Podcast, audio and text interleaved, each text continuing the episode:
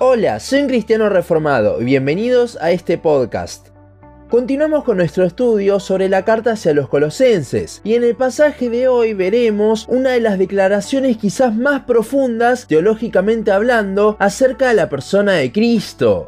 Colosenses 1, 15 al 20 dice, él es la imagen del Dios invisible, el primogénito de toda creación, porque en Él fueron creadas todas las cosas, las que hay en los cielos y las que hay en la tierra, visibles e invisibles, sean tronos, sean dominios, sean principados, sean potestades, todo fue creado por medio de Él y para Él. Él es antes de todas las cosas, y todas las cosas en Él subsisten y Él es la cabeza del cuerpo que es la iglesia, Él que es el principio, el primogénito de entre los muertos, para que en todo tenga la preeminencia, por cuanto agradó al Padre que en Él habitase toda plenitud, y por medio de Él reconciliar consigo todas las cosas, así las que están en la tierra como las que están en los cielos, haciendo la paz mediante la sangre de su cruz.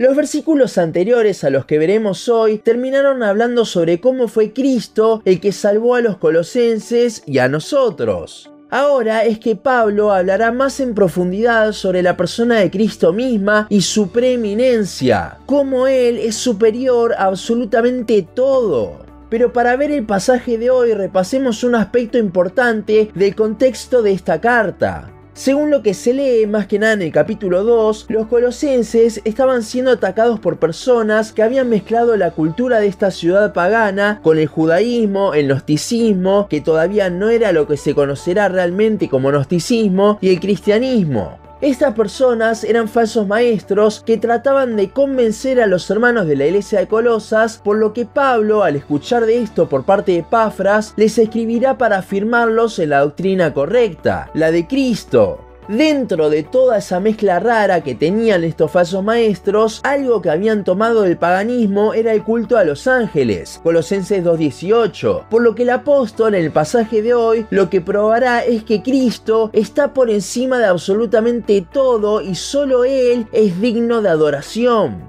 Comenzando con el versículo 15, Pablo habla de que Cristo es la imagen del Dios invisible. Esta imagen es una muy distinta a la que vemos en Génesis 1 cuando Dios dijo de hacer al hombre a su imagen. Cristo no es un ser creado a imagen, sino que Él es la imagen.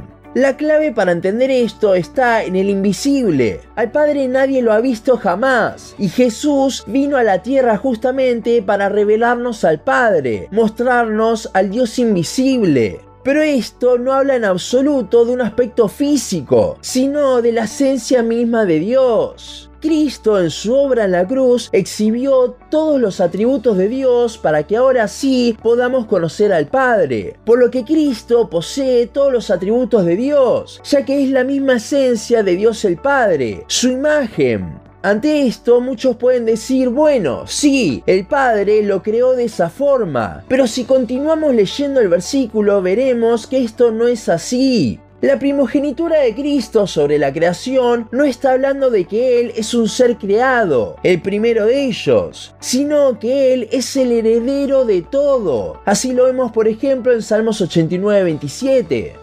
Entonces, alguien que sería parte de la creación no podría heredar la creación misma. Debe ser alguien externo. Y ese es Jesucristo mismo. Además, cualquiera que tenga exactamente la misma esencia de Dios, la imagen, significa que posee todos sus atributos. Y si alguien tiene todos los atributos de Dios, es Dios mismo. Por lo que aquí se afirma también la deidad de Cristo.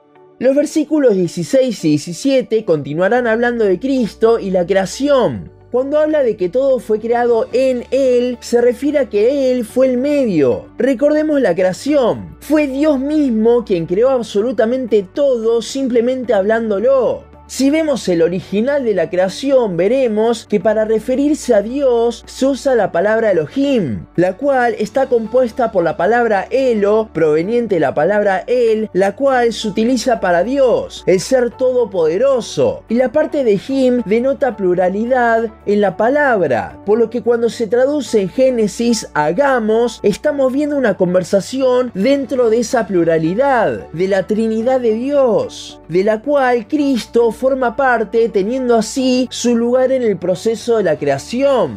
Ahora, dentro de esta creación, Pablo nombra algunas cosas medias extrañas como tronos, dominios, principados, potestades. Bueno, esto es en referencia a los ángeles. El apóstol no niega la existencia de ángeles y demonios, pero lo que dice es que esos seres a los que estos falsos maestros les estaban rindiendo culto fueron creados por Cristo mismo, los demonios habiendo sido creados como ángeles, no como demonios, por lo que Él es mayor que ellos. Y esto es lo que vemos al principio del versículo 17. Y ahora llegamos al momento de que tomamos el título de este capítulo de podcast, el final del versículo 16. Aquí es donde todo lo que viene diciendo Pablo sobre la creación y todo lo que irá después sobre la iglesia toma un sentido particular.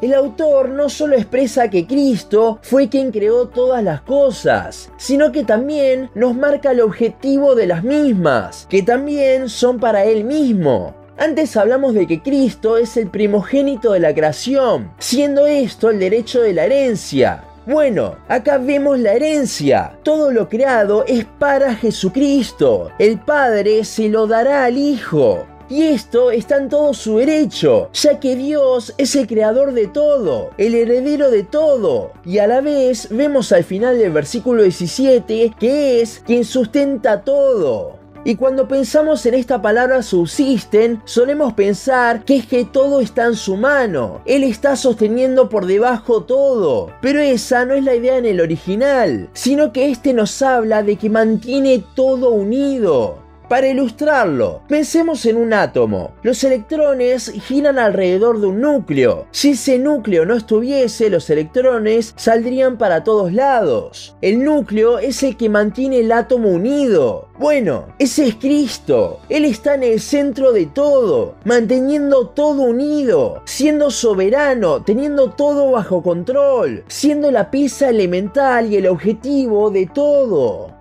Ahora, en el versículo 18, Pablo comenzará a trasladar esto que habló de la creación a la iglesia misma. Así como Cristo es soberano y controla el universo, Él también es el líder de su iglesia. Es la cabeza quien dirige todo del cuerpo. Así como Cristo fue el origen para la creación entera, Él lo es para la iglesia. A esto se refiere cuando dice que es el principio. Jesús también fue el primero que resucitó de los muertos en gloria. Pero no solo fue el primero, sino que fue quien lo hizo posible. Por eso es que mantiene la preeminencia, la supremacía, aún por sobre la muerte y por sobre la iglesia misma.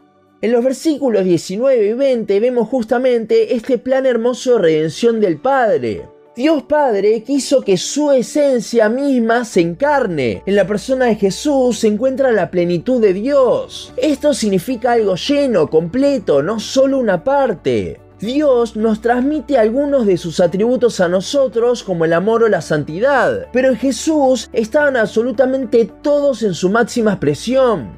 Ahora, hablamos de que la creación es la herencia del Padre para el Hijo, lo que le dará el final de los tiempos. Pero la creación está corrupta para un ser que posee la plenitud de la esencia de Dios, Dios mismo. Por ello es que Cristo la reconcilió consigo mismo y la hizo apta para aquello por medio de su sangre.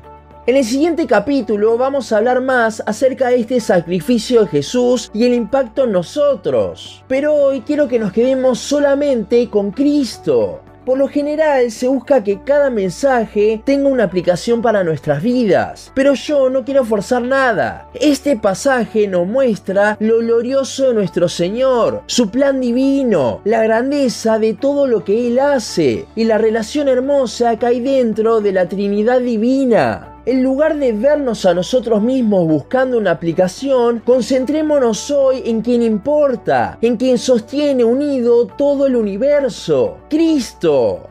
Veamos este pasaje y contemplemos lo hermoso nuestro Salvador. Que este capítulo de hoy no solo nos recuerde que nosotros fuimos creados por y para Él, sino que nos recuerde quién es Él, nuestro Señor, y nos maravillemos aún más de su hermosura y majestad. Hasta aquí nuestro podcast de hoy. Seguinos en Instagram, Facebook, YouTube y Spotify. En todas nos encontrás como un cristiano reformado. También seguinos en uncristianoreformado.blogspot.com para leer el resto de nuestros blogs. Nos vemos en la siguiente ocasión.